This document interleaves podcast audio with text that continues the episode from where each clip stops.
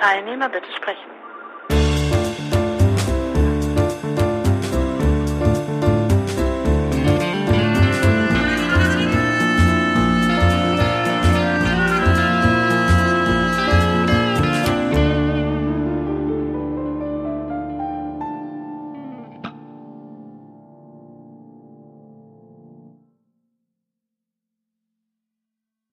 ist es irgendwie seltsam. Also genau.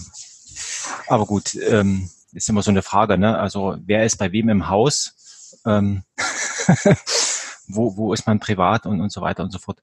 Ähm, genau, mich interessiert, ähm, du bist, du beschäftigst dich mit, mit äh, Literatur, habe ich gelesen. Ja.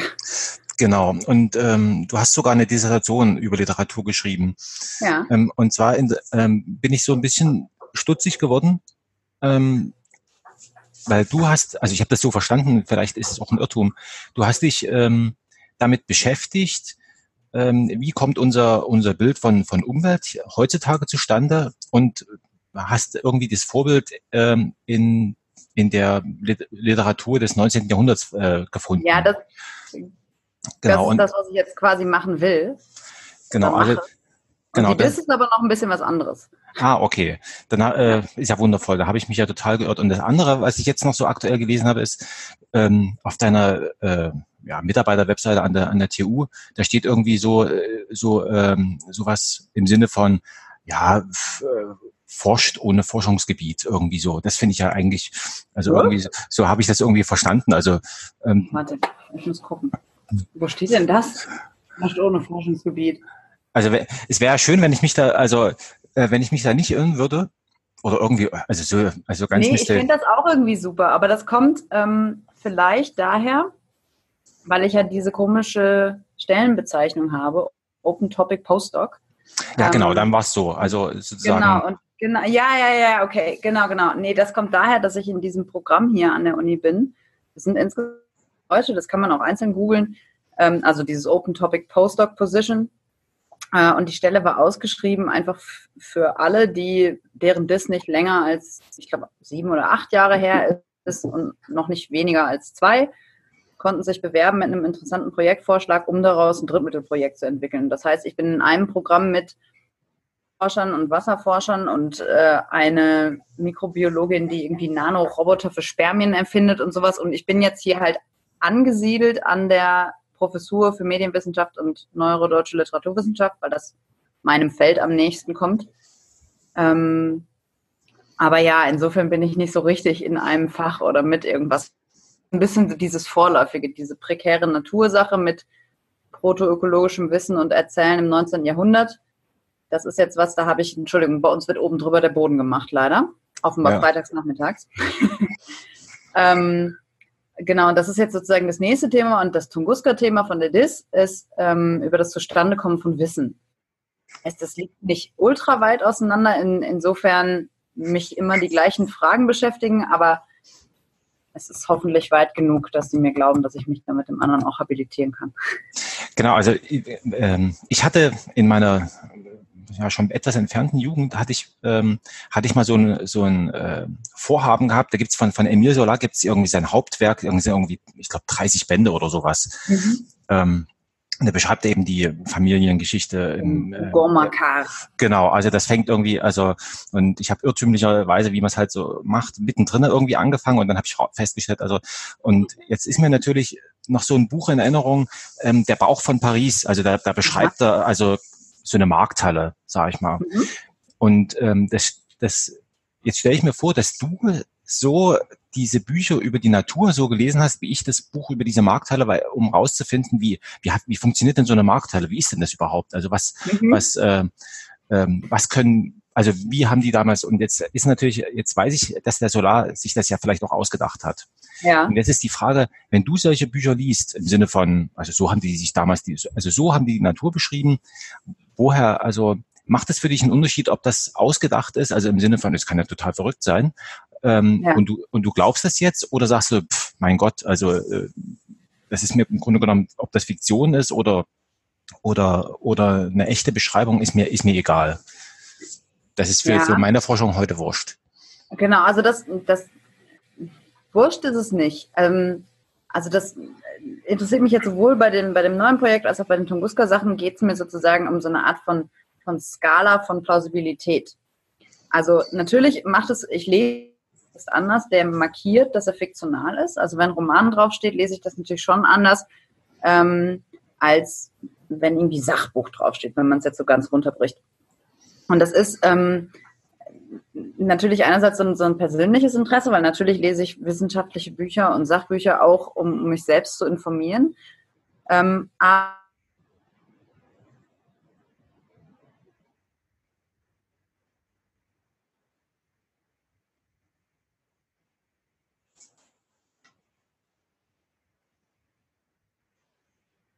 oder es gibt immer eine Möglichkeit zu, zu analysieren, welche narrative und rhetorischen Strategien so ein Text anwendet, um in sich plausibel zu sein. Und dafür ist es nämlich erstmal egal, ob das dann irgendwie ein Science-Fiction-Text ist, wo man schon aus dem Alltagsverständnis heraus sagen würde, das ist total anders als das, was ich kenne, oder ob das, ob das irgendwie ein Sachtext ist oder so. Und was aber interessant ist, ist, wenn man jetzt zum Beispiel Solar nimmt, der ist nun Naturalist. Der hat das Ganze ja im Grunde auch also begründet und den, den Realismus, womit ich mich jetzt stärker beschäftige, nochmal sozusagen zwei oder drei Schrauben weiter gedreht. Den Anspruch, Dinge wiederzugeben, wie sie sind und wie er sie sieht. Und das ist ja, dieser ganze Rogon Makar ist ja angelegt als eine Art Sozialexperiment, um Beziehungen zwischen Menschen und den Städten und Gesellschaften und sowas zu, zu analysieren. Also jetzt sehr runtergebrochen. Und das ist natürlich, wenn ich mir diese Dorfgeschichten angucke, die diesen realistischen Anspruch haben, um zu gucken, wie, wie äh, Beziehungen zwischen Natur und Menschen, nie nur Naturbeschreibungen an, sondern immer, wie die sich als Naturverhältnis ähm, darstellen, dann gucke ich auch das anders an, als wenn es eben ein Fantasy-Roman oder ein Märchen ist oder sonst irgendwas, weil die, weil die eben einen bestimmten Ansatz rausstellen. Und ähm, was dabei aber wichtig ist, ist, dass ich mir eben, also um so richtig auf den Punkt interessiert die Wirklichkeit überhaupt nicht. Also es, es ist halt nicht so, ich, ich bin nicht Historikerin und benutze diese Texte sozusagen als Quelle, um nachzuvollziehen, wie dann irgendwie Arbeit dargestellt wurde oder sonst irgendwas. So, sowas gucke ich mir schon an. Ähm, aber ich gehe umgekehrt vor. Also ich lese eigentlich nicht literarische Texte wie Quellen, um dann irgendwas raus. Ich lese nicht literarische Texte sowie literarische Texte.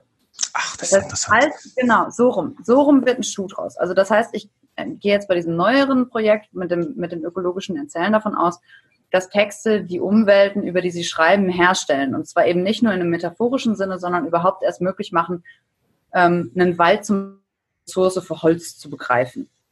Und das passiert nicht nur in literarischen Texten, sondern immer sozusagen im Zusammenspiel von literarischen und nicht literarischen Texten oder fiktionalen nicht fiktionalen Texten.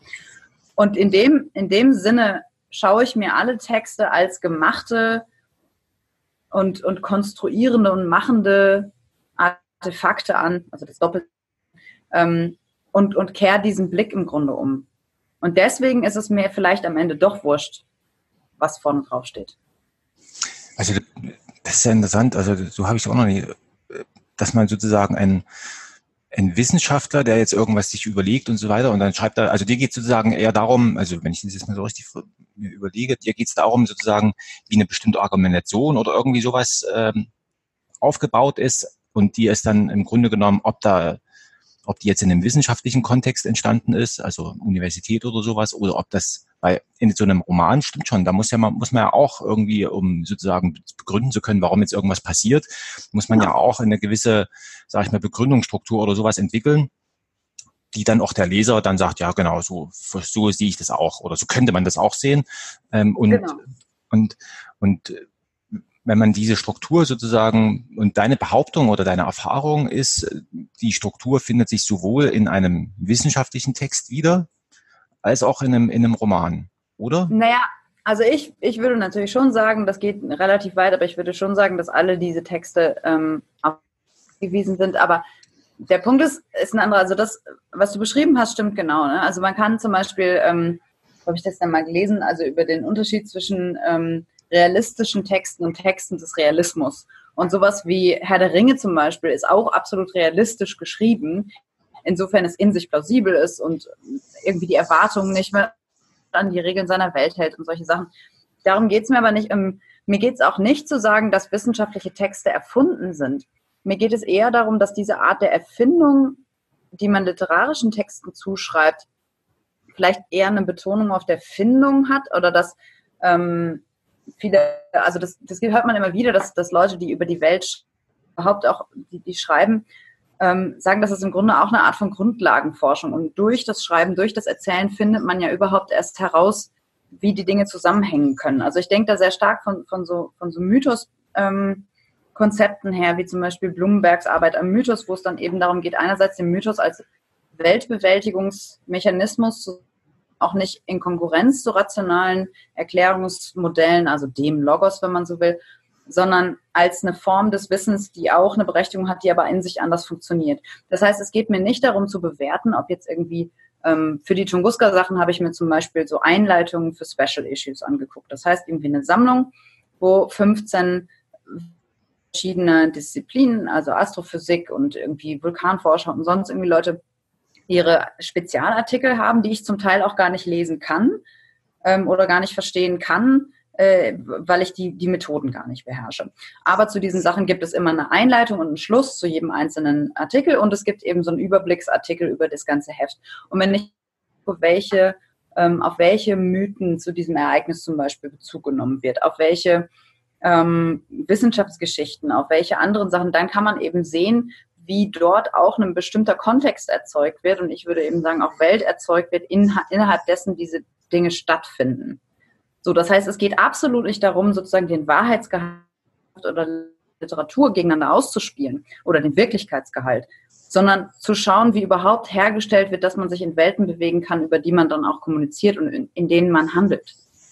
Und da würde ich eben sagen, sind Literatur und Wissenschaft am Ende zwei Seiten einer Medaille wenn überhaupt Seiten, sondern in, in, eher in einem Kontinuum gedacht. Äh, äh, wenn du das jetzt so sagst, dann fällt mir natürlich äh, spontan ähm, Jules Verne äh, mhm. mit der Reise zum Mond zum Beispiel. Also der hat ja irgendwas beschrieben, was man sich vielleicht irgendwie technisch war das ja vollkommen unmöglich, bis dann jemand auf die Idee gekommen ist und gesagt hat, so, ich nehme das jetzt ernst, was er da schreibt. Ich baue so ein Gerät. Ich baue so ja. ein Gerät und ich, ich baue so ein U-Boot, äh, was er dann eben auch und, und so weiter. Also das ähm, das, das, das äh, kann ich mir schon vorstellen, dass das, ähm, das sozusagen. So weit muss man gar nicht gehen. Das Tolle, also bei Jules Verne zum Beispiel, der ist für mich in, in vielerlei Hinsicht äh, interessant, weil er einerseits Namensgeber für eine dieser Theorien, die das Tunguska-Ereignis, diese, diese Explosion eben beschreiben sollen, ist, ähm, wo es dann so, so Vulkane gibt, die das dann angeblich alles entzündet hätten. Und andersrum ist, ähm, das Beispiel für die, für die weltmachende Kraft von Literatur sozusagen, aber auf, auf einem ganz banalen Level ist eigentlich in 80 Tagen um die Welt. Das ist ja als Fortsetzungsroman erschienen. Und ähm, am Ende des Erscheinens dieser, dieser Teile war das Ding selber schon veraltet, weil die quasi während der Periode, das äh, erschienen ist, ich glaube im Laufe von, von drei Monaten oder einem halben Jahr oder so, äh, haben die schon so an den Fahrplänen gearbeitet, weil so ein hohes Interesse daran bestand, diese, diese Reise nachzuholen, dass man am Ende, glaube ich, irgendwie in 54 Tagen um die Welt kam oder sowas. Ja, das ist sozusagen, das ist sozusagen der, also banal sage ich deswegen, weil das sozusagen ein relativ einfacher Punkt ist, wo man das beobachten kann, wo Leute aber eben auch dran gearbeitet haben. Aber wenn man sich zum Beispiel anschaut, wie ähm, weiß ich nicht, wie Texte dazu beitragen, irgendwie Unterschiede zwischen Menschen und Tieren zu strukturieren. Ja, wenn man, wenn man irgendwie von Fabeln über Märchen bis heutzutage irgendwie zu so Science-Fiction-Sachen und solche, solche Grenzen aufzulösen und die Frage zu stellen, wenn man sich anguckt, zum Beispiel wie im Jahrhundert dieses Ich-Sagen bürgerlicher Subjekte irgendwie groß wurde, ja, dass man überhaupt davon ausgeht, ich bin ein Individuum, ich bin ein, ein, ein Subjekt, das ich sagen kann Ne? Und ich dann eben weiß männlich gut situiert, das hat sich dann verändert und so. Und das meine ich, sind, sind eben Dinge, die sich auch beobachten lassen, die sich, die, die sich gegenseitig mit Literatur und anderen beeinflussen. Und das ist eben bei diesen ökologischen Darstellungen überhaupt die Vorstellung, womit hänge ich zusammen, in welcher Beziehung stehe ich eigentlich zu der Kuh, die bei mir im Stall steht und zu dem Baum, der bei mir vom Haus steht. Das sind die Teile, wo sich dann, wo sich dann Welt ähm, wo dann Welt hergestellt wird. Also das kommt ähm, von Nelson Goodman her, von diesen Überzeugungen, die sich gar nicht so sehr in einem Nachbauen oder in einem in der Vorstellung, dass Literatur Dinge vorwegnimmt, zeigen müssen, sondern die vielmehr ähm, überhaupt erst sichtbar machen, was sozusagen die Voraussetzungen für uns sind, um uns in der Welt zu bewegen. Ähm, das heißt aber, dass Also wenn ich mir jetzt so vorstelle, ich könnte dann, wenn ich jetzt, also ich könnte zum Beispiel jetzt mir in, in irgendein, in irgendein Thema suchen und jetzt fange ich an, da riesen viele Bücher zu, drüber zu schreiben oder Texte mhm. oder sowas. Ne? Das heißt, dann könnte ich ja schon auf die Art und Weise dann irgendwie sozusagen gesetzte großen Zahl, also wenn da viele Texte drüber über irgendein Phänomen jetzt nehmen wir mal an, was ich mir jetzt ausdenke, ja, könnte ja zum Beispiel dieses Tunguska sein. Ne? Könnte ja. ich mir ausdenken, sowas ähnliches. Ja. Das heißt, die, so, das heißt, dann wird es tatsächlich irgendwie dann wahrscheinlich jemanden geben, der sich dann irgendwie damit befasst und, und so weiter und so fort und das für, für Wirklichkeit hält. Also ja. ähm, es gibt bei, bei Alexander Kluge gibt's gibt's so eine Geschichte, die habe ich letztens, also habe ich schon mal schon mal äh, darüber gesprochen ähm, mit jemandem anderen. Und zwar ging, ist da die Rede von einem Fernforscher. Mhm. Und, und ähm, den Namen habe ich jetzt wieder vergessen, müsste ich nachgucken. Ähm, jedenfalls dieser Fernforscher, der, der sagt immer so Naturereignisse heraus, äh, hervor und sagt aber dazu, also ich weiß weder, wo sie auftreten noch wann sie auftreten. Ich weiß nur, dass sie passieren werden. Und dann, mhm. dann was weiß ich, und dann äh, und ähm, dann dann, äh, dann entstehen irgendwelche Erdbeben und dann sagt er, ja, genau, das, das Erdbeben, das, ist ja genau, das, das, das Erdbeben, das ist, das habe ich vorhergesagt, aber äh, nicht in der Stärke und auch an einem ganz anderen Ort. Und dafür wird er natürlich von seinen Wissenschaftlerkollegen irgendwie für, für, für verrückt äh, gehalten und so weiter. Ne? Und die sagen also, was du hier immer erzählst. Und am Ende stellt sich, also im Laufe dieser Geschichte stellt sich dann eben raus, dass, dass seine Methoden und so weiter, die er da benutzt und, und vortäuscht, vielleicht sogar zu benutzen, dass die tatsächlich einen Gehalt haben. Also mhm. hat das, wenn man jetzt sich Literatur so vorstellt, also der Solar, der hat er jetzt nicht mit der Absicht gemacht, ich beschreibe jetzt hier so ein, äh, ich beschreibe jetzt hier so ein, so ein, so ein Warenhaus oder sowas. Ähm, äh, um, um, um da für jemanden später nach mir äh, sozusagen irgendwie, damit er weiß, was ein Warenhaus ist, sondern er wollte eigentlich was anderes äh, da, äh, damit machen. So stelle ich mir das jetzt zumindest vor, wie, wie er mhm. das, äh, wie er das äh, beschrieben hat. Das heißt, im Grunde genommen ist es doch eigentlich, wenn ich mir jetzt so Literatur so vorstelle, dass das, was du jetzt damit machst, dass das ja in dem Sinne gar nicht vorgesehen ist. Und, ähm, ähm, also, dass da jemand sozusagen, also ich habe immer so, ich habe mal vor Jahren, habe ich, als ich selber Diplomarbeit geschrieben hatte, habe ich mir so überlegt, was ist denn jetzt eigentlich, also wenn du jetzt anfangen würdest, was du irgendwo mal in einem Buch, einem sozusagen, was wir heute mit Literatur bezeichnen würden, also gelesen hast und das zitierst du jetzt einfach hier rein. Also warum geht das nicht? Ne? Mhm. So, also ich habe was Technisches, äh, ich habe Wirtschaftsinformatik studiert, also was Technisches, das ist eher unüblich, dass man, dass man so, aber man und da ist mir seit Jahren, äh, frage ich mich, warum ist das nicht möglich? Du bist jetzt in der glücklichen Situation, das machen zu können, aber in den technischen Berufen ähm, findet sowas eigentlich nicht statt. Also finde ich irgendwie schon ein bisschen das seltsam. total spannend, wenn jemand, wenn jemand anfangen würde, irgendwie wirklich mit, mit Science Fiction seine Sachen zu machen. Und ich, ich könnte mir schon vorstellen, das kommt, also Diplomarbeit ist ja jetzt auch ein sehr spezifisches Genre. Also wenn man da sozusagen an einem Punkt ist, wo man sowas auch vielleicht ein bisschen freier machen kann, ginge das vielleicht schon. Aber ähm, also was, was für mich halt interessant ist, um bei diesem Solar ist, ja, das, also Solar ging es, glaube ich, wenn ich mich da jetzt recht erinnere, ich bin da echt keine Expertin für, aber schon sehr darum, sehr, sehr genau zu beschreiben, was die Phänomene seiner Zeit waren. Also ging es vielleicht, es ging jetzt nicht darum, sozusagen eine Bauanleitung für ein Warenhaus zu machen, aber ein sehr, sehr genaues Bild des sozialen Gebildes irgendwie auch in Kontakt Gebilde, das so ein Warenhaus ist, darzustellen. Und das ist ja auch, also Solar wird nicht umsonst irgendwie so als einer der Vorgänger der Soziologie, auch da hoffe ich, dass ich mich jetzt nicht gerade auf sehr, sehr dünnes Eis begebe, aber ähm, verstanden. Und, und das, was ich jetzt mache zum Beispiel, ist ähm, weil was, was ja interessant wird, ist an der Frage nicht nur sozusagen die, die Frage ähm, Unterscheidung zwischen Literatur und, und Wissenschaft, sondern eben auch zwischen, was, was verstehe ich eigentlich überhaupt unter Literatur? Und jetzt kann ich natürlich sagen, ja gut, ich verstehe alles irgendwie als Erzählung und ich mache da keine Unterscheidung mehr. Aber es ist, um jetzt bei meinem Beispiel zu bleiben, natürlich schon ein Unterschied, ob ich mir einen Text von Adalbert Stifter angucke oder einen Text von, weiß ich nicht, Peter Rosegger oder Ludwig Anzengruber oder sonst irgendwie. Und das sind jetzt alles so oder Ludwig Ganghofer oder wie sie alle heißen, das sind alles schon relativ akzeptierte Leute, aber Stifter, der mittlerweile irgendwie kanonisiert ist und irgendwie auch als hohe Literatur gilt und all das, was lange als langweilig galt, jetzt irgendwie als besonders aufmerksame Landschaftsbeschreibung und so weiter und so fort. Während dann so Leute wie ähm, Rosegger und Ganghofer, irgendwie, die auch viel in den, in den zeitgenössischen Zeitschriften, dann in der Gartenlaube oder sowas publiziert haben, eher so als Heimatschriftsteller abgetan werden. Und das heißt oft, dass denen A, weniger ästhetische wird und B, weniger Intention und Kontrolle über das, was sie tun. Das lässt sich durchaus auch zeigen an, an manchen Texten. Man, bei manchen Sachen stimmt es dann eben auch nicht.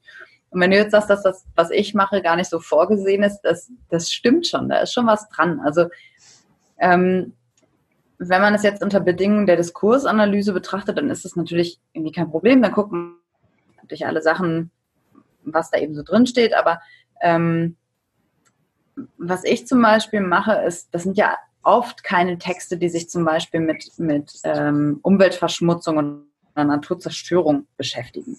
Da geht es dann, weiß ich nicht, ähm, ich lese gerade nochmal ähm, Franz Michael Felders äh, und das schwarze Pass Kasperle. Das ist natürlich schon ein super Text und äh, Titel und da geht es irgendwie um eine Familie, die ihre Mühle verloren hat und jetzt woanders im Dorf wohnen muss und die Kinder müssen dann irgendwie Berufe außerhalb der eigentlichen, außerhalb der Familientradition finden und dann eben auch ganz, an, ganz woanders in der Welt. Und da geht es natürlich irgendwie um eine, um eine soziale Umstrukturierung.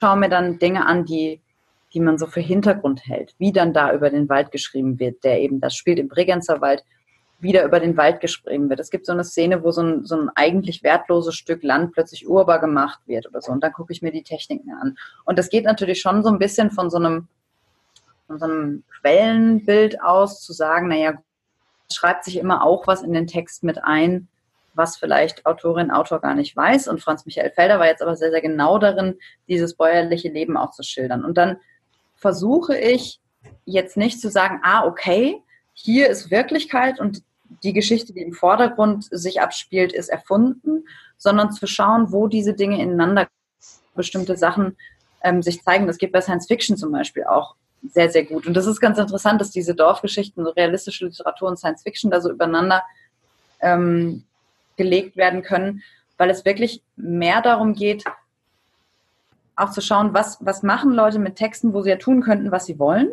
Ja, also innerhalb vielleicht bestimmter Genres oder sonst irgendwas, wo variieren sie Erwartungen, wo brechen sie die vielleicht oder so, um daraus sozusagen Bedeutung zu generieren. Und das, worum es mir ja geht, ist auch nicht zu sagen, okay, so sah die Ökologie zu der Zeit aus oder so, sah, so sind die Leute mit der Natur umgegangen, sondern im Grunde zu beobachten, deswegen heißt es bei mir prekäre Natur, ähm, wo das Ganze überhaupt beweglich wird, wo nicht mehr klar ist, wie das Verhältnis zwischen Mensch und Natur zu sein hat oder wie es ist, sondern wo das plötzlich in Frage steht. Und das, wovon ich dann ausgehe, ist, dass man dann sozusagen einen Wandel beobachten kann zu einer Möglichkeit, Natur sowohl zu zerstören als auch aber auch zu schützen, dass das die gleichen Ursachen hat.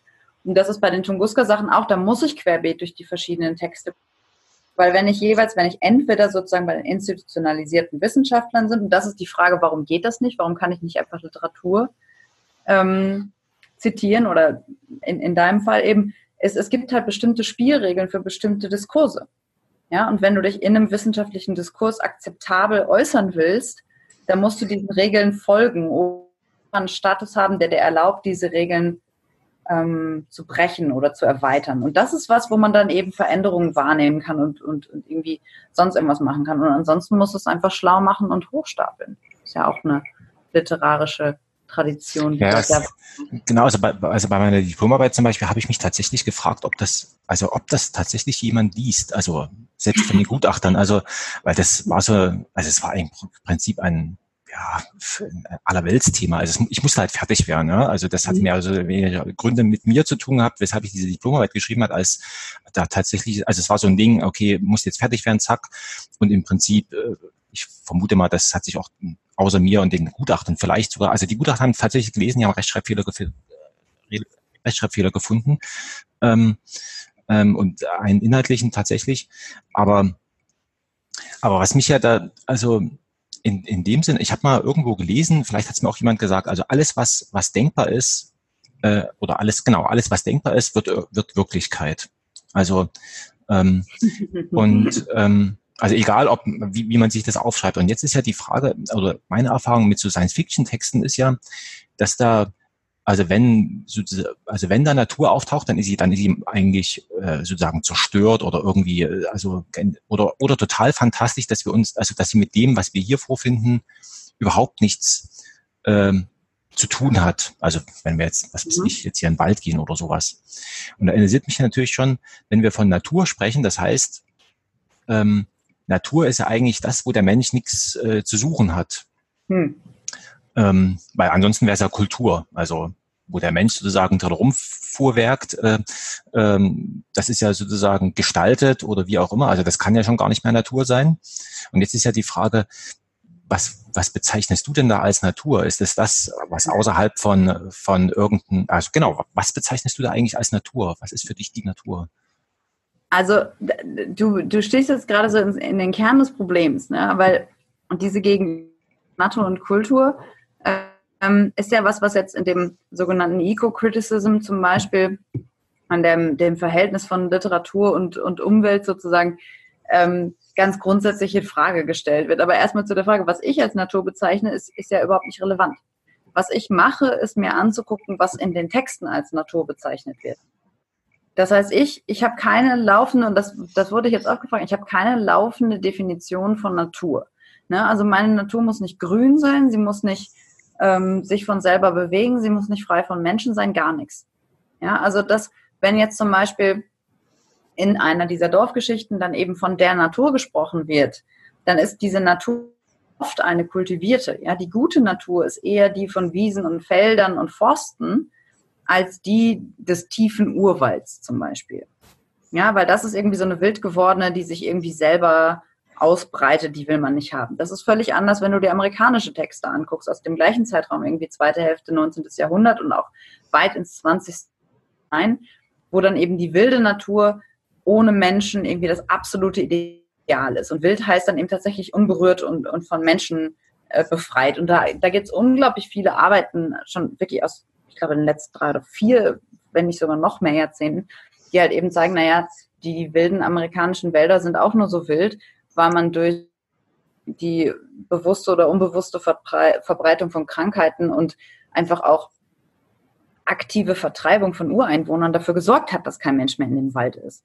Was ich sagen will, ist, ähm, ich persönlich auch und auch aus, aus den Arbeiten, die ich, die ich bisher gemacht habe, gehe nicht davon aus, dass es so etwas wie eine unberührte Natur jemals gab. Ja, also vielleicht Menschen gab, aber dann spielt sie auch insofern, also als solches keine Rolle, sondern dass das eben massiv von Erzählungen beeinflusst ist, was wir überhaupt als Natur wahrnehmen können. Und da gibt es zum Beispiel, wenn du an, an diese Science-Fiction-Sachen gehst, ähm, aber eben auch an diese ganze Debatte um das Anthropozän, die Menschenzeit und unsere, unseren Einfluss auf die Atmosphäre und die Biosphäre und überhaupt alles. Ähm, das Konzept der dritten Natur, da gibt es jetzt eine Zeitschrift, die ähm, die Artikel dazu sammelt. Und die dritte Natur ist sozusagen nicht die unberührte und nicht die von Menschen beeinflusste, sondern da, wo sich die Natur schon fast wieder Dinge zurückholt. Also sowas wie, denk an Tschernobyl. Ja, das, die, die Tschernobyl ist sozusagen die, die durch das die Atomkraftwerk-Havarie ähm, gestörte Natur, die dadurch aber, dass keine Menschen mehr drin sind, jetzt sozusagen entstört ist und ein Wildnisparadies, mehr oder weniger. Ne? Alle Pflanzen und Tiere können sich da frei entwickeln, kein Mensch geht mehr hin, ist die beste Wildnis. Aber sie ist eben verstrahlt, sie ist eben nicht sozusagen als Naturschutzgebiet wieder zugänglich für Menschen, dem Menschen gegenüber vielleicht sozusagen auch feindlich oder gefährlich. Also das ist halt so die Frage und ich glaube, dass das noch viel weiter zurückgeht, als man sich das so vorstellt. Wenn man, ähm, ich komme da mit diesen Gedanken auch sehr stark von, von Bruno Latours Idee her, dass wir eigentlich nie modern gewesen sind, sondern wir uns in der Moderne, wer auch immer dieses Wir jetzt so darauf geeinigt haben, die Dinge so ordentlich aufzuteilen. Ne? Hier ist Natur, hier ist Kultur, hier ist Wild, hier ist kultiviert, hier ist Pflanze, hier ist Tier, hier ist Mann, hier ist Frau, sonst irgendwas. Und all diese schönen, ordentlichen Gegenüberstellungen, in denen man sich wunderbar orientieren kann. Das, das aber, wo Dinge passieren, sind immer Orte der Mischung. Ja, also es gibt, es gibt keine, keine natürliche, eine natürliche Landwirtschaft oder keine authentische Darstellung oder sowas. Ähm, und das ist was, was ich an diesen Texten immer wieder herstelle, dass genau diese Gegenüberstellungen eben prekär sind. Und dass sie das umso mehr werden, je stärker sozusagen das Bewusstsein für die, für die Veränderbarkeit auch in den Vordergrund tritt.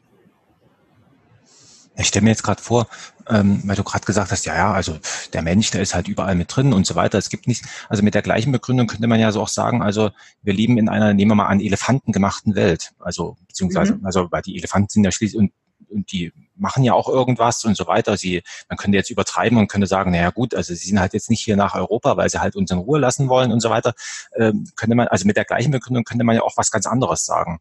Insofern ist es schon, stimmt schon, vielleicht ist es. Ähm und die Frage ist halt, die Frage ist halt, ob du mit der gleichen Begründung irgendwas anderes in, und siehst du, da bin ich nämlich dann doch bei Daten und Fakten, ob du mit der gleichen Begründung ähm, Dinge auch in dem, im, im geologischen Sinne nachweisen kannst. Also ob du in den Erdschichten den Einfluss der Elefanten bis in die letzten 10.000 Jahre zurück.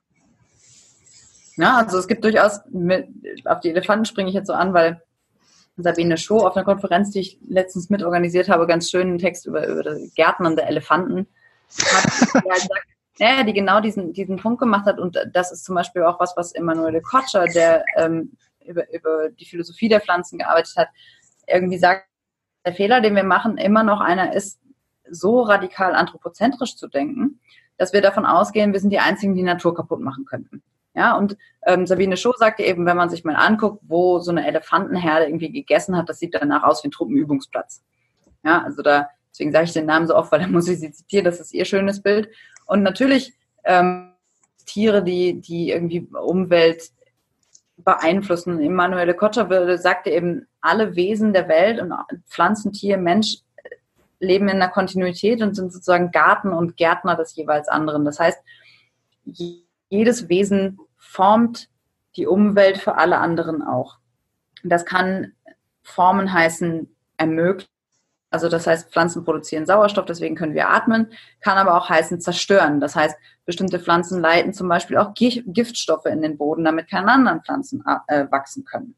Ja, das ist, das ist nicht die Frage. Die Frage ist dann aber doch, und das, also das ist für mich gerade im Moment wirklich eine Frage, wie beschreibe ich denn dann, wenn ich eigentlich versuchen will, Naturverhältnisse herzustellen, jetzt weniger sozusagen an das, was ich in den Texten im 19. Jahrhundert finde, sondern eben auch die Frage, die ich mir stelle, wo will ich da eigentlich mit hin? Also wenn ich versuche, Naturverhältnisse zu beschreiben, in denen Menschen nicht automatisch die Krone der Schöpfung sind und trotzdem mit in Betracht zu ziehen, dass es aber keine andere Spezies auf der Welt gibt, die CO2 oder CO2-Anteile in der Atmosphäre so erhöht, die ähm, keine Ahnung, Bodenversiegelung betreibt und äh, Entwaldung betreibt und alle diese Sachen, die du einfach wirklich ja weltweit beobachten kannst. Das Tschernobyl-Beispiel kommt da wieder rein. Ne? Wenn jetzt diese Anthropocene Working Group versucht, irgendwie Markierungen festzulegen dafür, wann jetzt diese Menschenzeit anfängt, dann ist ja jetzt 1945 ähm, und das atomare Zeitalter oder der Beginn des atomaren Zeitalters sozusagen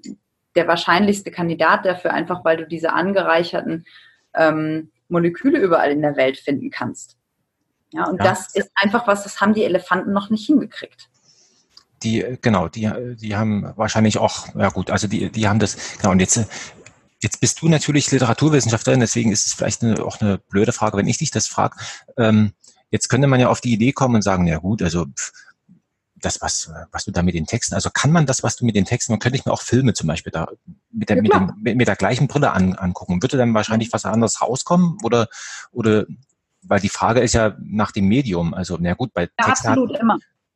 Und jetzt, wo bei mir so schön Medienwissenschaft auch mit vorsteht, das habe ich ja gar nicht gelernt. Ähm, ich, bin ja, ich bin ja Germanistin und Komparatistin. Dann ähm, natürlich kommen da unterschiedliche, also es kommen gleiche Sachen und unterschiedliche Sachen dabei raus. Und bei dem, was ich mache in der, ähm, in der in meinem Buch über das Tunguska-Ereignis, da geht es ja wirklich querbeet. Da habe ich mir fast alles angeguckt, was es überhaupt gibt Ereignis vorkommt. Wissenschaftliche Artikel, so para- und pseudowissenschaftliche Pamphlete, irgendwelche Forenbeiträge im Internet. Ich habe mir ein Computerspiel angeguckt. Ich habe mir natürlich hauptsächlich Romane angeguckt, philosophische Texte. Ähm, Filme kommen eher beiläufig vor, weil, weil ich da natürlich auch gucken muss, was ich für Analyseinstrumente habe.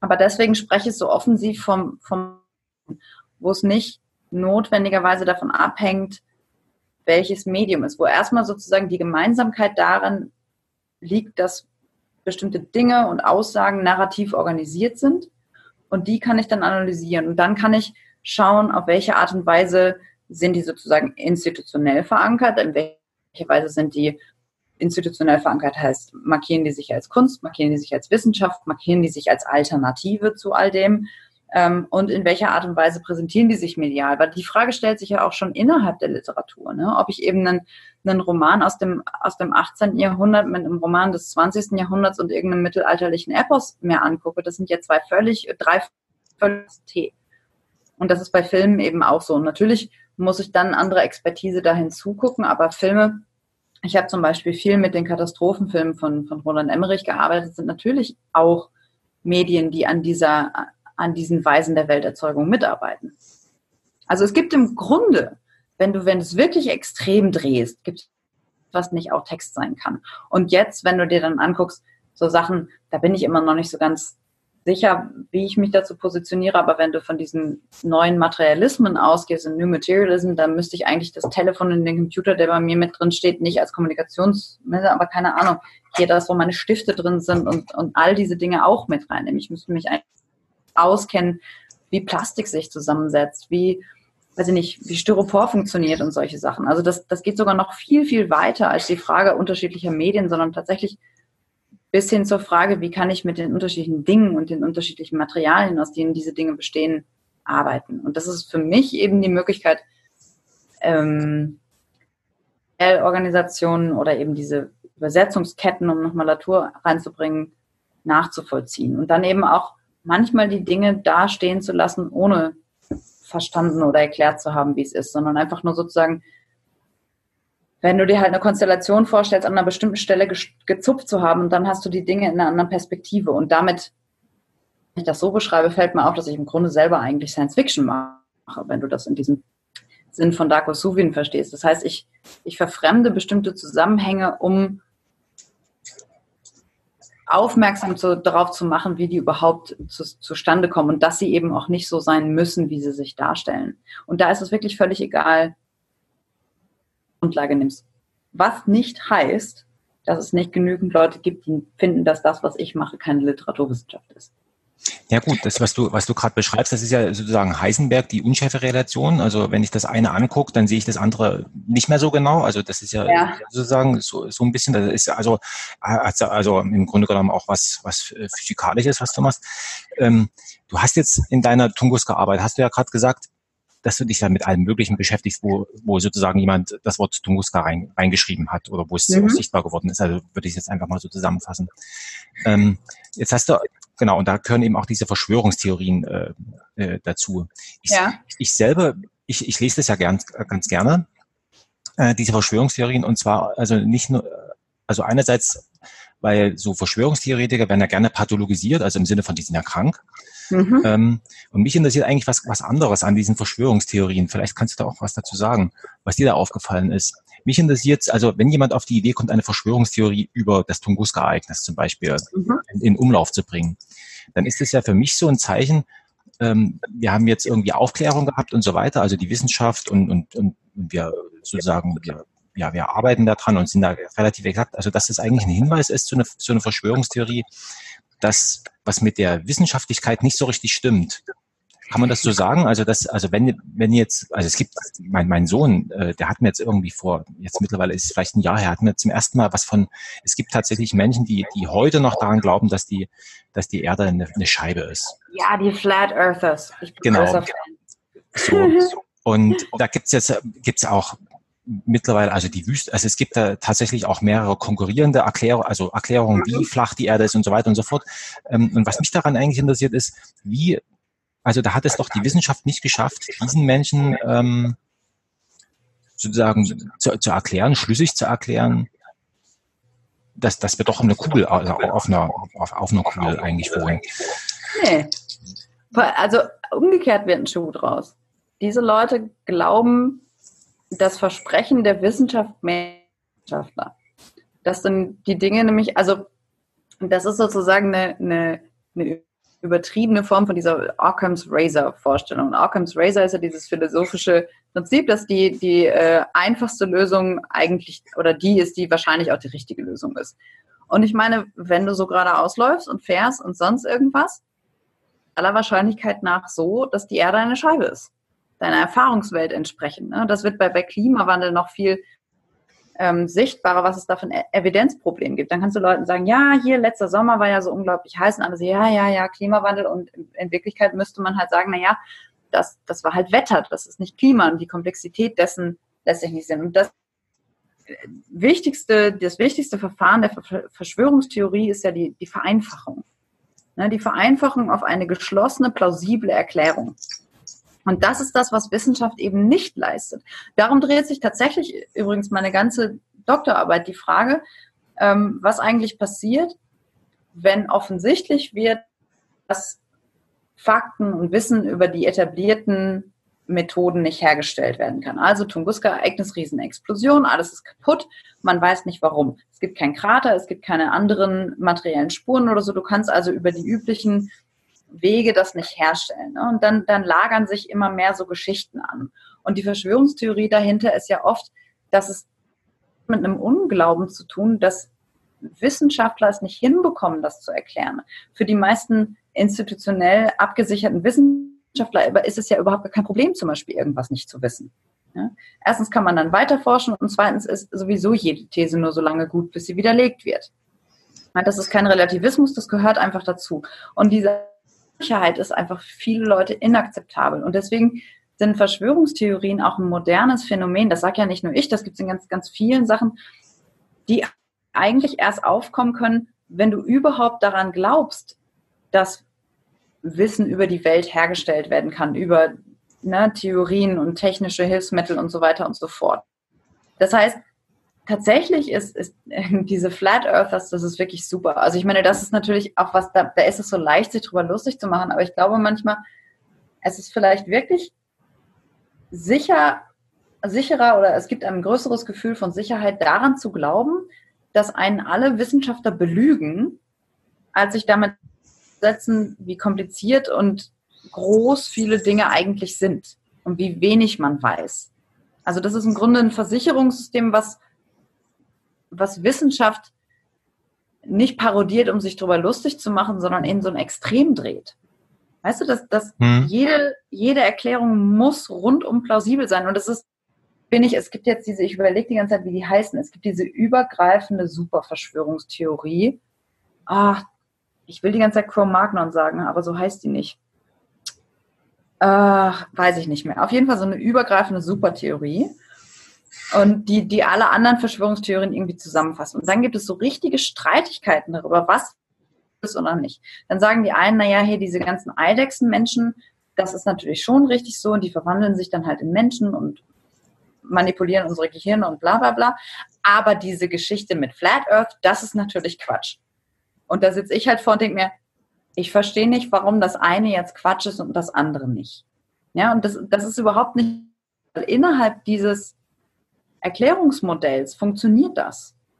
Und da ist es dann eben auch wichtig zu sehen, wie, wie Erzählungen funktionieren, dass man dann auch da nicht nicht gegenstellen kann und sagen kann, naja, ihr habt einfach nicht richtig kapiert, wie Wissenschaft funktioniert, naja, ihr habt halt einfach die falsche Geschichte oder sonst irgendwas, sondern dahinter steht, glaube ich, was anderes. Und weiß ich nicht, vielleicht der Verlust von, von Sicherheit, wie ein, ein stabiles Religionssystem bietet, eher ein Erklärungsmodell als ein Scheitern der Wissenschaft.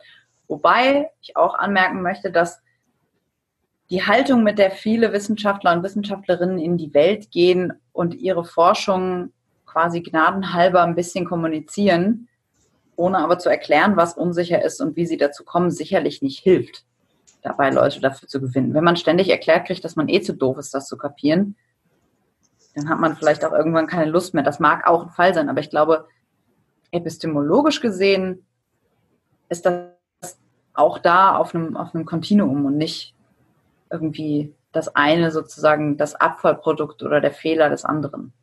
Ja, das Interessante ist ja, dass, dass die, dass die, also bei diesen Flacherdern, damit habe ich mich tatsächlich mhm. beschäftigt.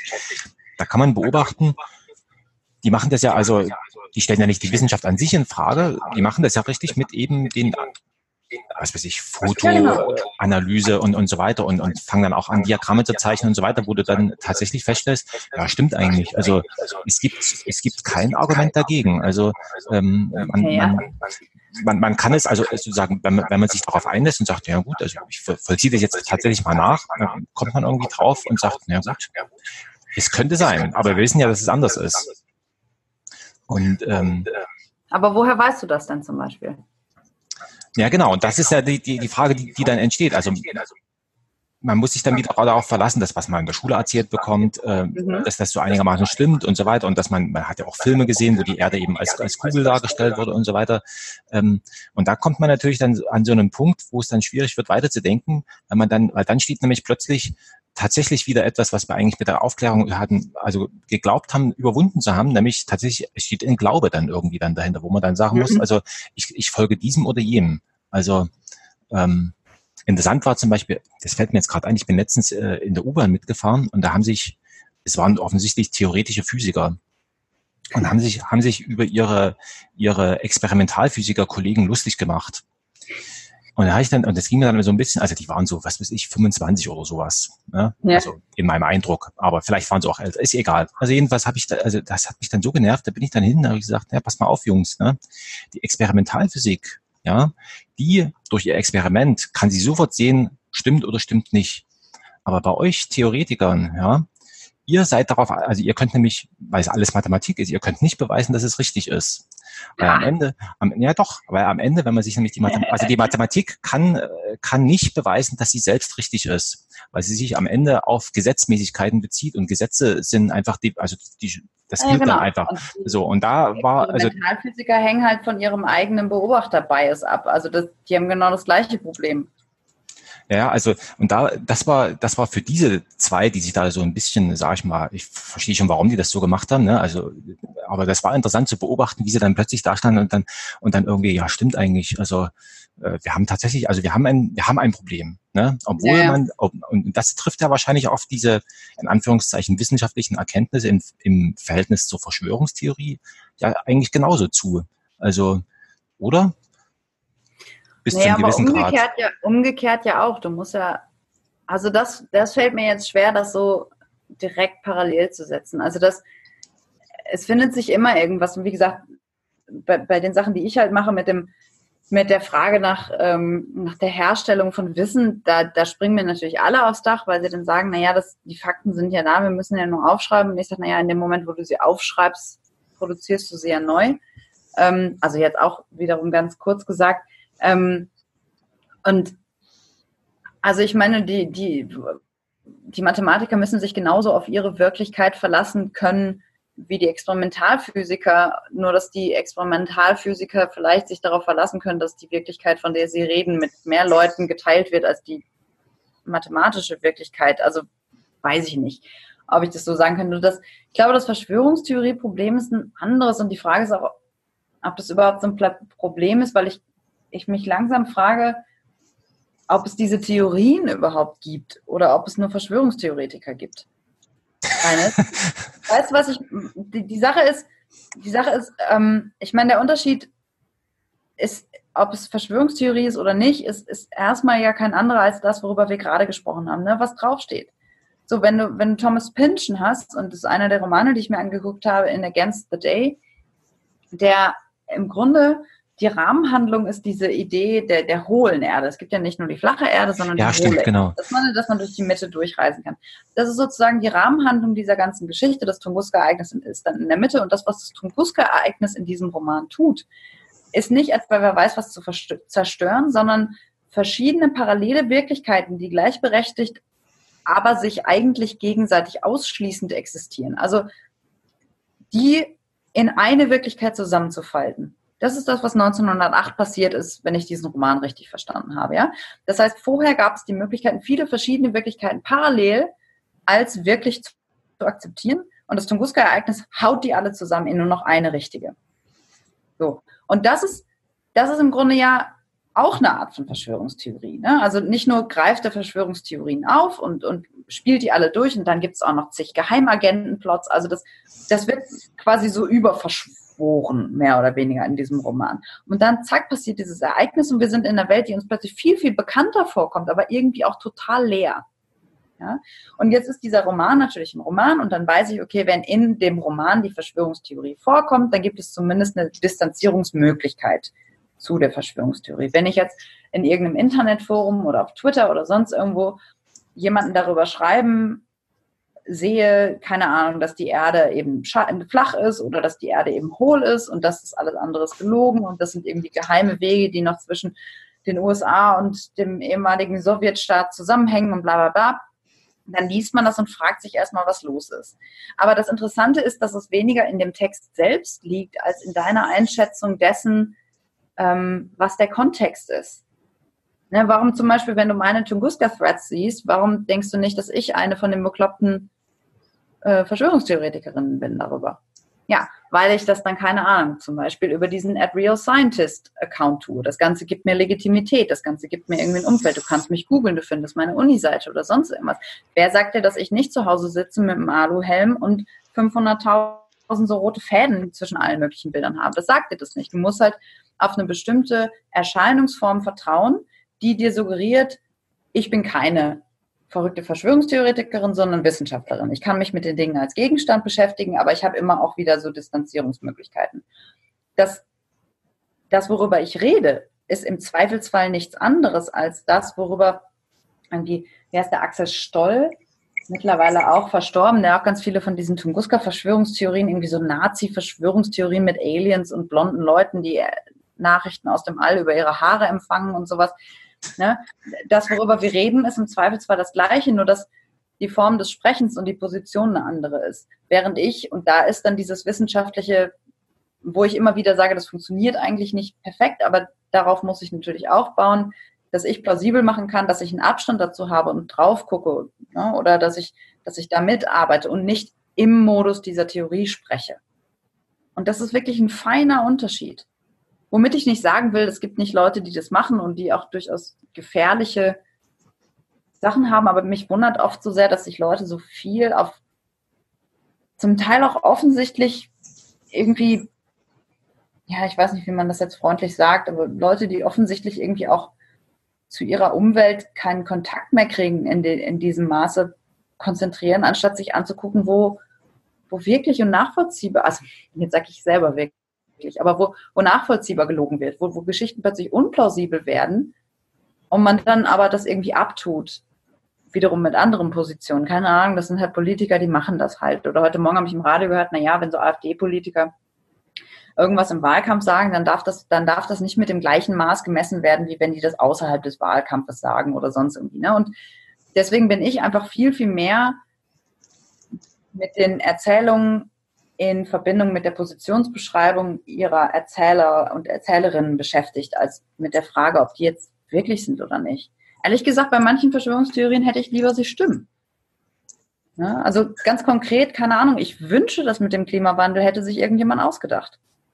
Ja, genau, da sind wir, da sind ja. wir ja bei, bei, bei so einem Punkt. Das ist auch noch so, eine, so, ein, so ein Gedanke, den, den ich so habe, ist also in jeder Verschwörungstheorie steckt, also ist meine Vermutung, ohne dass ich das beweisen könnte, aber ich vermute, dass in jeder Verschwörungstheorie tatsächlich, dass sich das um irgendwas Echtes drumherum streckt. Ja, natürlich. Also, also durch irgendwas, was aber durch die Verschwörungstheorie, die dann sozusagen als Gebäude da drüber steht, schon wieder unsichtbar geworden ist. Also ich kann mir jetzt, also bei diesen Reptilienmenschen, die du angesprochen hast, da würde, würde mir jetzt spontan nichts einfallen, warum, also welches Phänomen soll das erklären oder, oder irgendwie sowas, ne? Ähm, bei diesem Flacherde-Ding, klar, das, also die Beobachtung, ich gucke jetzt hier zum Fenster raus und dann sehe ich, das ist alles irgendwie gerade. Na gut, ist vielleicht ein bisschen hügelig, aber sozusagen ich als Mensch, mir ist es wahrscheinlich also tatsächlich unmöglich, ähm, ähm, das glauben zu können, dass es, dass es, also oder andersrum, mir ist es unmöglich, das tatsächlich zu erfahren, dass die Erde eine Kugel ist. Also man, mhm. weil ich könnte jetzt, es gibt ja die zusammenhängenden Landmassen gibt es nicht, also ich könnte noch nicht mal durchwandern oder irgendwie so. Ja, wenn du auf dem Mount Everest stehst oder im Raumschiff selbst auf die Erde guckst, ist das, glaube ich, schon ziemlich evident. Ja, genau. Also dann könnte ich es machen. Aber ich könnte jetzt nicht als, als Frank jetzt da rausgehen und sagen, jetzt pass mal auf, also jetzt gehst du mal vor. Hier zum Fett, jetzt lang genug. Genau, Fetscherplatz, großer Garten. Äh, genau, und, und, und, und guck dann irgendwann, dann müsste ich ja wieder bei mir zu Hause rauskommen. Ähm, also das, das, das, das kann ich ja nicht machen. Also diese sozusagen, dass es irgend so einen rationalen Kern da irgendwie gibt. Aber es stimmt schon. Also am Ende ist man darauf angewiesen, dass man sagt, okay, also auf der anderen Seite sage ich mir, bei vielen von diesen Verschwörungstheorien, mein Gott, also ob das nur so ist oder so, für mein konkretes Leben, ja, also ich jetzt, was weiß ich, ich gehe dann mit meinem Jüngsten, gehe ich dann Eis essen, hat das jetzt in dem Sinne gar keinen, genau. gar, gar keinen Einfluss. Also es kann mir ja gerade egal sein, ob die, ob die Erde nur rund oder, oder, oder eckig oder ob sie irgendwas, also das ist vielleicht für andere Menschen ist das wichtig, aber für mein konkretes Leben ist das jetzt vielleicht sogar unwichtig. Ne? Also das ist ja nochmal ja. so ein, so ein Punkt, wo ich mir auch so ganz unsicher bin. Also ja, aber vielleicht ist da ja auch was dran. Vielleicht steckt dahinter ja auch eine, ein unglaublicher Chauvinismus. Zu meinen, man müsste alles verstehen. Und dann, bevor man sich irgendwie damit beschäftigt, dass man irgendwas nicht versteht, keine Ahnung, sagen wir theoretisch Physik, ich habe gehört, das ist schwierig, äh, bevor man sagt, dass ich es nicht verstehe, sagt man entweder, das ist unwichtig und das ist, halte ich für eine gar nicht so ungesunde Reaktion, weil ganz ehrlich, wenn ich versuche, wirklich alles zu verstehen, werde ich irgendwann irre darüber. Oder, oder ich rechne es mir so zurecht, dass sogar ich es verstehe. Und dann muss ich davon ausgehen, dass die Leute alle lügen, die sagen, es ist so kompliziert. Ja, also vielleicht ist da, ist da wirklich so eine, so eine Beleidigung oder auch so eine Angst davor, dass es Dinge gibt, die ich wirklich nicht verstehen kann oder wo mir auch die Zeit und die Ressourcen fehlen, mich einzuarbeiten und wo ich wirklich darauf angewiesen bin, anderen Menschen zu vertrauen, dass es schon stimmen wird. Ja, nochmal was anderes, weil du, weil du ähm, es gibt ja sowas, ähm, also mein, meine Mutter ist Bauingenieur, ja. Mhm. Und sie kann jetzt mittlerweile also ähm, kein Haus mehr betreten, ohne, also sie noch dazu äh, hat sie eine ganze Weile als, als Gutachter für irgendwelche Hausbewertungen da gearbeitet. Also sie kann mittlerweile kein Haus mehr betreten, ohne ähm, ähm, sozusagen äh, Decke, Wand, Boden. Also sozusagen, kannst du noch Bücher lesen ohne, ohne, also kannst du noch, also, kann, also kannst du noch Bücher lesen einfach so? geht das überhaupt? Oder bist du dann sofort sozusagen eher schon so, ich will nicht sagen konditioniert, aber so in deinem, ja. ähm, ich stelle mir das schwierig vor. Also in meinem Arbeit, äh, genau, ich stelle mir das schwierig vor. Ja, also, ähm, also ich habe einerseits habe ich ähm, einen festen Vorsatz. Wenn, wenn ich irgendwann mal wirklich irgendwo hingehe und nicht mal mehr ein Buch in der Tasche habe, wenn ich wirklich keine Lust mehr habe zu lesen, also und damit meine ich jetzt, weiß ich nicht, Romane oder Gedichte oder halt überhaupt. Dann höre ich mit dem Job auf. Weil dann, dann ist, das ist, das habe ich wirklich, wirklich fest vor und das klingt immer so unglaublich naiv, aber ich habe das ja angefangen, schon, auch weil ich was wissen will, aber einfach weil, weil dieser Umgang mit Texten für mich existenziell wichtig ist. Insofern bin ich mir nicht sicher, ob ich jemals groß anders gelesen habe. Aber es ist natürlich schon so, ja, also ich kann mittlerweile auch viel Schrott lesen, wenn ich das so sagen darf, weil ich mich dann für bestimmte Dinge interessiere daran. Also einerseits kann ich sehr viel mehr lesen und andererseits meine, meine große Krimi-Leidenschaft hat sich mittlerweile auf sehr, sehr wenige AutorInnen eingeschränkt, wenn man es dann irgendwann doch weiß. Aber ja, ich kann noch lesen und ich lese mit totaler Begeisterung. Und für mich ist das aber auch kein, ähm, also wenn du jetzt fragst, kannst du lesen, ohne zu arbeiten, ist die Antwort wahrscheinlich nein weil potenziell jeder Text irgendwie natürlich an dem weiterarbeitet, woran ich sowieso sitze. Aber für mich ist das kein, kein Verlust oder so. Selbst wenn ich mal, keine Ahnung, für meine Tochter irgendwie, wo die wilden Kerle vor, wohnen, vorlese und mir angucke, wie die Zeichnungen sind, wie die Erzählung gemacht ist. So. Natürlich lese ich das anders und das arme Kind wird wahrscheinlich völlig verstrahlt irgendwann sein, weil ständig irgendjemand mit ihr über Figuren und Erzählhaltungen redet oder so. Ähm, aber ich bin nicht ganz sicher, ob ich ganz anders lese, als ich das früher getan habe. Und wenn, dann empfinde ich das eher als, ähm, ja, als, als Zuwachs, also als Bonus an dem, was ich mache.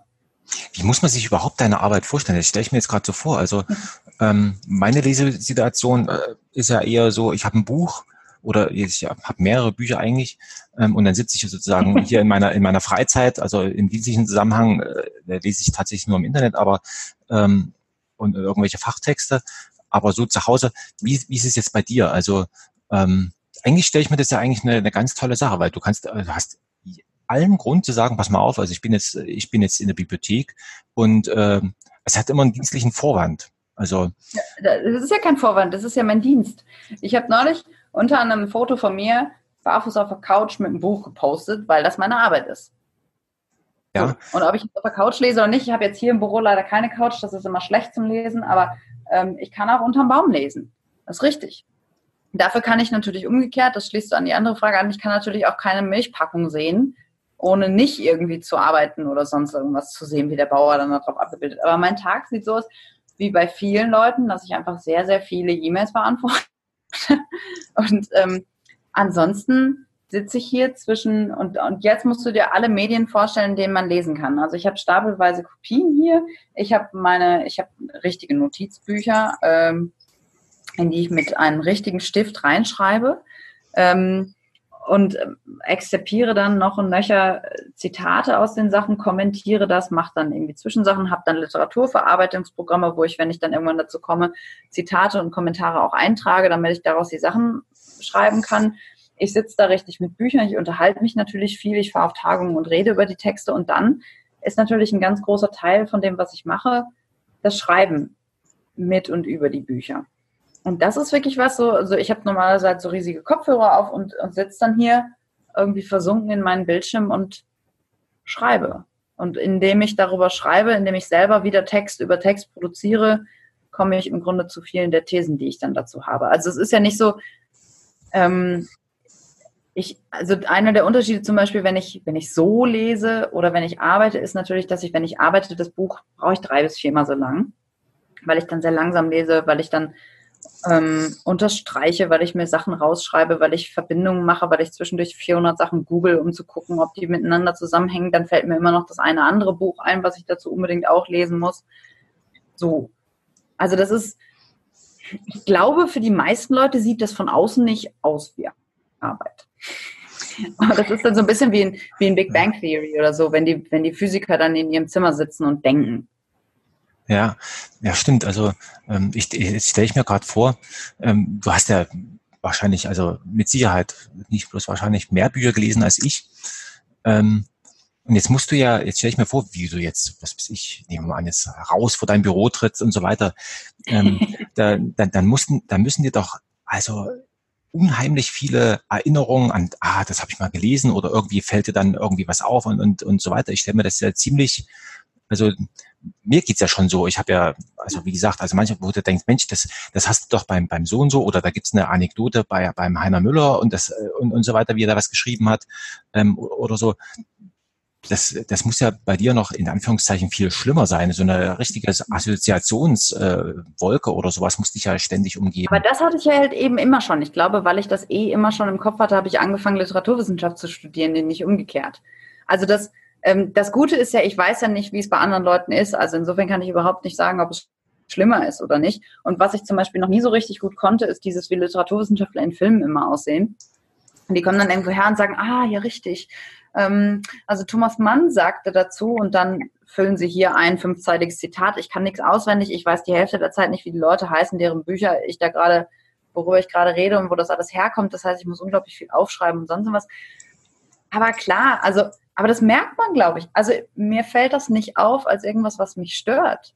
Das ist wie, wie beim Lesen halt insgesamt. Also, keine Ahnung. Ja, das, die, die Frage war ja sozusagen. Oder wenn ich auf die Straße gehe oder sonst irgendwas, ist es natürlich schon, wenn ich, also vielleicht gucke ich mir anders Werbung an als, als du jetzt oder als andere Leute. Ich weiß nicht, keine Ahnung jetzt arbeite ich ja viel in diesem Heimatbegriff oder sonst irgendwas und hier in Dresden gibt es eigentlich, wird nichts mehr beworben, ohne dass nicht Heimat draufsteht. Und dann merke ich mir das natürlich, da mache ich tausend Fotos, jetzt bin ich mit diesen Pflanzen beschäftigt, da versuche ich das die ganze Zeit zu lernen. Aber das, das ist, also ich weiß nicht, ob das Berufskrankheit ist bei mir, so ein, so ein Assoziationsding. Manchmal nervt es auch, das stimmt schon. Also da schon auch bestimmte Fernsehserien oder so, die gucke ich mir eher dann mal an, um, um den Kopf ruhig zu halten. Oder ich gucke dann irgendwie Kochsendung oder so und dann fällt mir doch wieder ein, wie da irgendwelche Gender-Sachen eingezogen sind und irgendwelche Naturerzählungen, dann geht es mir selber auf den Wecker, das gibt's schon auch. Aber meistenteils genieße ich das total. Also dann ist es wirklich eher so wie bei Robocop, wo dann halt diese ganzen Sachen im Blickfeld erscheinen, die das alles einordnen, nur noch halt viel verrückter geworden. Und ich finde das gut. Ich mag es echt. Ja, auf der, ja, weil das auf der einen Seite ist es natürlich, ähm, stelle ich mir jetzt, äh, wir hatten ja vor uns darüber gesprochen, so im Sinne von also Wirklichkeitskonstruktion.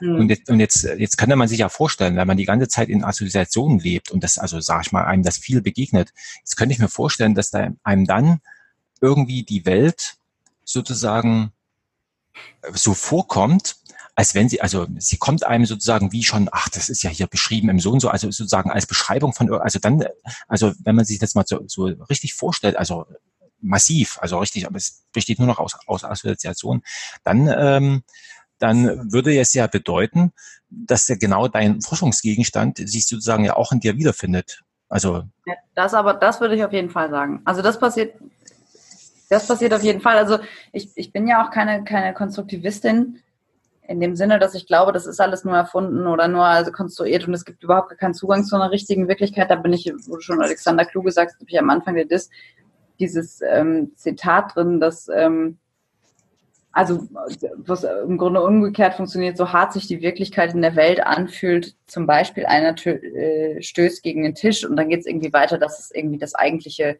äh, der eigentliche Blick auf die Welt doch in Erzählungen stattfindet. Und das habe ich natürlich auch. Und ähm, aber natürlich finden sich meine Gegenstände wieder, beziehungsweise andersrum, ich erforsche halt auch nur die Sachen, die mich wirklich sehr, sehr grundsätzlich interessieren. Und eine davon ist eben, wie Wissen zustande kommt. Und was dann schon passiert und was schwierig wird, ist, ähm, ich bin manchmal unglaublich frustriert, weil ich das Gefühl habe, ich lese den ganzen Kram alleine. Oder selbst bei mir, wie ich das lese, nützt es alles nichts. Also ich wurde neulich in einem Seminar gefragt, ob ich, ob ich glaube, dass, dass Literatur irgendwie dazu beitragen kann, dass Leute ein besseres Verhältnis zur Natur kriegen. Und ich sage, ehrlich gesagt, habe ich so meine Zweifel, weil ich lese jetzt irgendwie Texte aus den letzten 150 Jahren darüber, was, wo Leute seit 150 Jahren und länger sagen, ja, wir dürfen nicht so mit dem Wald umgehen, wir können nicht so mit den Tieren umgehen, wenn wir mit dem Konsum so weitermachen, wird das auch alles furchtbar.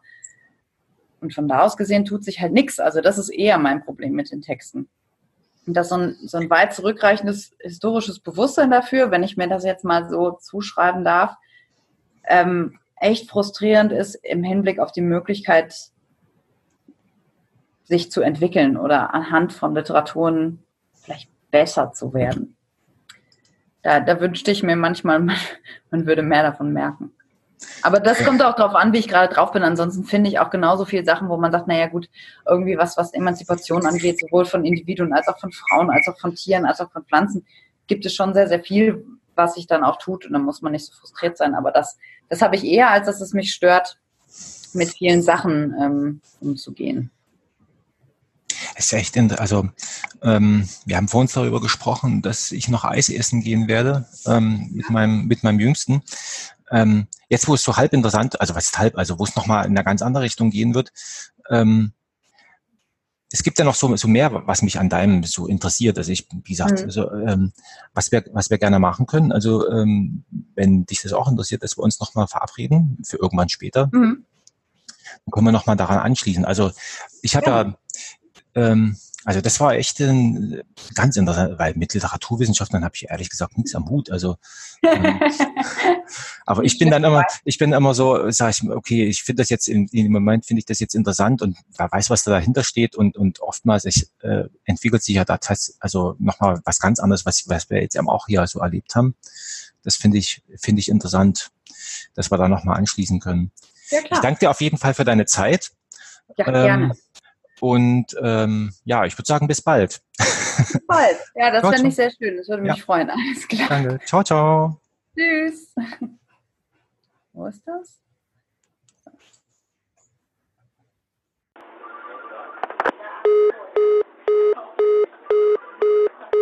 Helaas is de verbinding om radiotechnische redenen verbroken. Probeert u het later nog eens.